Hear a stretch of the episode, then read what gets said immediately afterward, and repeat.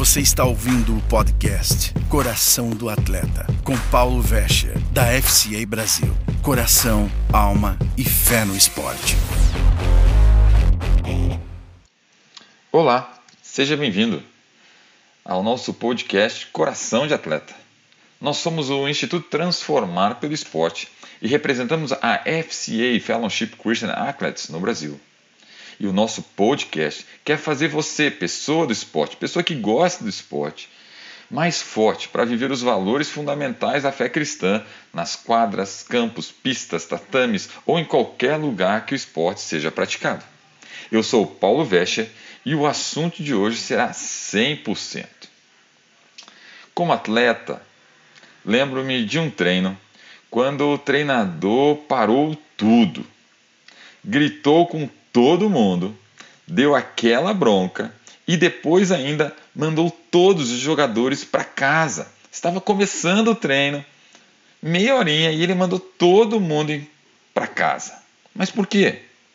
Porque nós estávamos fazendo tudo o que ele nos ensinou com a metade do coração, com a metade dos nossos esforços, com a metade de uma atitude positiva. Enquanto ele estava presente conosco, nós estávamos fazendo certo, meio devagar, ele já tinha dado umas bronquinhas. Mas de um determinado momento em diante, ele teve que dar uma saidinha. E daí nós fizemos tudo errado. Não fizemos o que ele queria, começamos a brincar, fazer bagunça.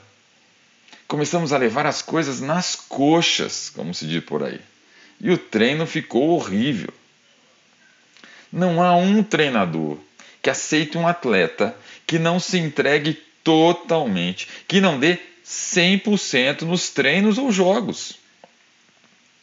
Como treinador, depois de um tempo, sempre me interessei em como motivar os meus atletas. Senti na carne a dificuldade. Eu estava sempre pedindo aos atletas que dessem tudo de si nos treinos e nos jogos. Mas como fazer com que eles entendessem que precisavam dar 100% em cada jogada, em cada momento? Como você faz com que eles se comprometam com uma cultura que você está tentando estabelecer para a sua equipe? Não é fácil. O treinador de basquete multivitorioso Wood, John Wooden, disse: Você tem que dar 100% todos os dias. Porque se você der apenas 75% hoje, você não pode dar 125 amanhã para compensar. Não existe compensação. Um certo corredor uma vez disse, e foi muito direto ao coração ao falar: dar menos do que o seu melhor é sacrificar o seu presente. Olha que legal essa frase. Dar menos do que o seu melhor é sacrificar o seu presente. É muito profundo. É, significa que se eu não estou dando o meu 100% hoje, eu estou pondo para fora, perdendo tempo. Porque não estou construindo uma técnica, uma força, uma resistência para aquilo que eu estou fazendo. Estou jogando fora o meu tempo. Citações e slogans são ótimos, para ficarem no vestiário ou para ter uma conversa estimulante, mas o que é preciso para viver, para pôr em prática? Mateus 22, 37 e 38, Jesus diz o seguinte: Você deve amar o Senhor teu Deus de todo o coração, de toda a sua alma, de toda a sua mente, e este é o primeiro e o maior mandamento. Quando Jesus nos deu este mandamento, o maior deles, ele estava nos chamando para ser grandes, para que tenha, tenhamos uma fé nele grande. Ele diz: seja grande em seu amor por mim, seja grande em seu compromisso por mim, diz Jesus. Mas Jesus Cristo, nosso grande treinador, não só falava sobre isso, ou tinha esperança que seus seguidores realizassem isso. Ele mesmo foi nosso maior exemplo como líder. ele foi grande em seu compromisso conosco ao ponto de sacrificar a sua vida pela minha vida e pela tua vida. Como Jesus, você também deve dar 100% em tudo que você faz para Ele, não para pessoas, para Ele. E Jesus, como nosso grande treinador, e quando aqui esteve, formou uma equipe. Sim, ele andou com os doze. Os doze, ele escolheu doze, ele peneirou, ele fez o draft de doze que andaram com ele. E quando ele colocou essa equipe em campo, no início eles não foram muito bem. Eles vieram de origens diferentes, tinham dons muito diferentes, eles tinham valores um pouco diferentes e profissões totalmente diferentes. Cobradores, médicos, pescadores. Muitas vezes eles eram egocêntricos e egoístas. Por três anos, esse time assistiu e ouviu o seu treinador, às vezes sem entender totalmente ou nem saber quem ele realmente era. Um aceitou dinheiro para traí-lo, o outro recusou-se a reconhecer que o conhecia. Como um grupo e como esse grupo se transformou numa equipe vitoriosa, numa equipe que não só deu 100%, mas que estava disposto a morrer, disposta a morrer pelo seu treinador. Uma equipe que conquistou milhares de seguidores até os dias de hoje. Embora possamos olhar para algumas citações famosas ou slogans populares em busca de inspiração para dar o nosso melhor, olhar para Cristo, estar enraizado em Sua palavra diariamente, nos dá a ferramenta certa para estar 100% e dar nosso 100% para Cristo em nossas vidas e no esporte. Vamos ver aqui cinco pontos que nos ajudam a dar esse 100% para Cristo. Efésios 6,10 diz: Finalmente, seja fortalecido pelo Senhor e por sua vasta força. O primeiro ponto, os apóstolos mudaram o foco. Eles tiraram os olhos de si mesmos para um amor para todos, por todos, pelos outros. Não se tratava mais sobre eles, sobre a sua própria pessoa, mas eles entenderam que eles deveriam refletir Cristo, porque eles tinham um compromisso de postura e uma responsabilidade. Responsabilidade com o outro, e o outro dependia deles. Um dependia do outro. O segundo ponto, eles tinham uma paixão por compartilhar Cristo. As boas novas eram uma mensagem inabalável. Sim, Jesus não estava mais presente e agora era com eles. A responsabilidade de falar do amor de Deus estava com eles. É como quem vai bater no último minuto do jogo, no jogo final de um campeonato. Não dá para chamar o presidente do clube. Não dá para chamar aquele jogador principal que às vezes não está em campo, que já saiu. Alguém do campo tem que chamar a responsa. E eles entenderam que era deles a responsa de compartilhar Cristo, as boas novas.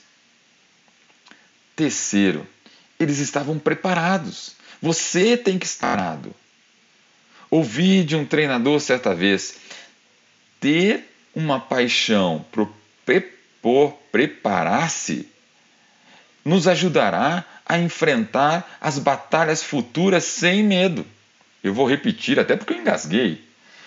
Ouvi um treinador falar: ter uma paixão por preparar-se nos ajudará a enfrentar a batalha futura sem medo. Ou seja, busque a Deus, estude, ore, se relacione com o Pai, fique firme nesse relacionamento com Deus e no dia da batalha você vai estar preparado. Sem medo, porque Ele será por você. Sim, Deus estará contigo. Os apóstolos se prepararam para o desafio com todo o equipamento que precisavam: fé em Cristo Jesus, oração o tempo todo e estudando a palavra de Deus, um compartilhando e o outro ouvindo a palavra de Deus. Eles estavam se preparando. Nada de slogans bonitos ou palavras estimulantes, apenas uma mentalidade 100% centrada em Cristo Jesus. Eles entenderam que o treinamento, o preparo é fundamental para o jogo. Eles entenderam que a batalha da vida é ganha neste relacionamento, na obediência da palavra. Mas para obedecer eu tenho que conhecer. Ter fé, buscar a Deus em oração e conhecer o plano de jogo, a Bíblia, é fundamental. Esforçando-se para ser o melhor que você pode. Você vai dar o seu melhor, o seu 100%, não para ser o melhor de todos, mas para fazer o seu melhor. Quarto ponto, seja disciplinado e tenha integridade. Ou seja, faça a coisa certa quando ninguém está assistindo. Ter uma grandeza competitiva é trabalhar duro quando ninguém está assistindo. É fazer o certo porque Deus está vendo. Não é fazer o certo porque o pastor, o líder, o treinador, o capitão do time, o pai, a mãe ou alguém está vendo. Não, é fazer o certo porque Deus está vendo. Quinto, tenha foco em uma visão clara e não se desvie. A nossa visão, o nosso foco deve ser a vida eterna. 1 Coríntios 9, 24 diz: você não percebe que em uma corrida todos participam, mas só um ganha o prêmio, então corra para vencer. O apóstolo Paulo nos lembra que a vida cristã é como uma corrida. Vencer exige esforço, sim, exige, exige preparo. Ninguém vai para uma corrida sem se preparar. Mas ele está dizendo que tudo está no alcance, mas eu preciso estar focado, olhando para linha de chegada. Para fazer isso seria necessário a disciplina de um discípulo. Paulo foi um grande modelo a ser seguido. O apóstolo Paulo foi um grande exemplo para nós.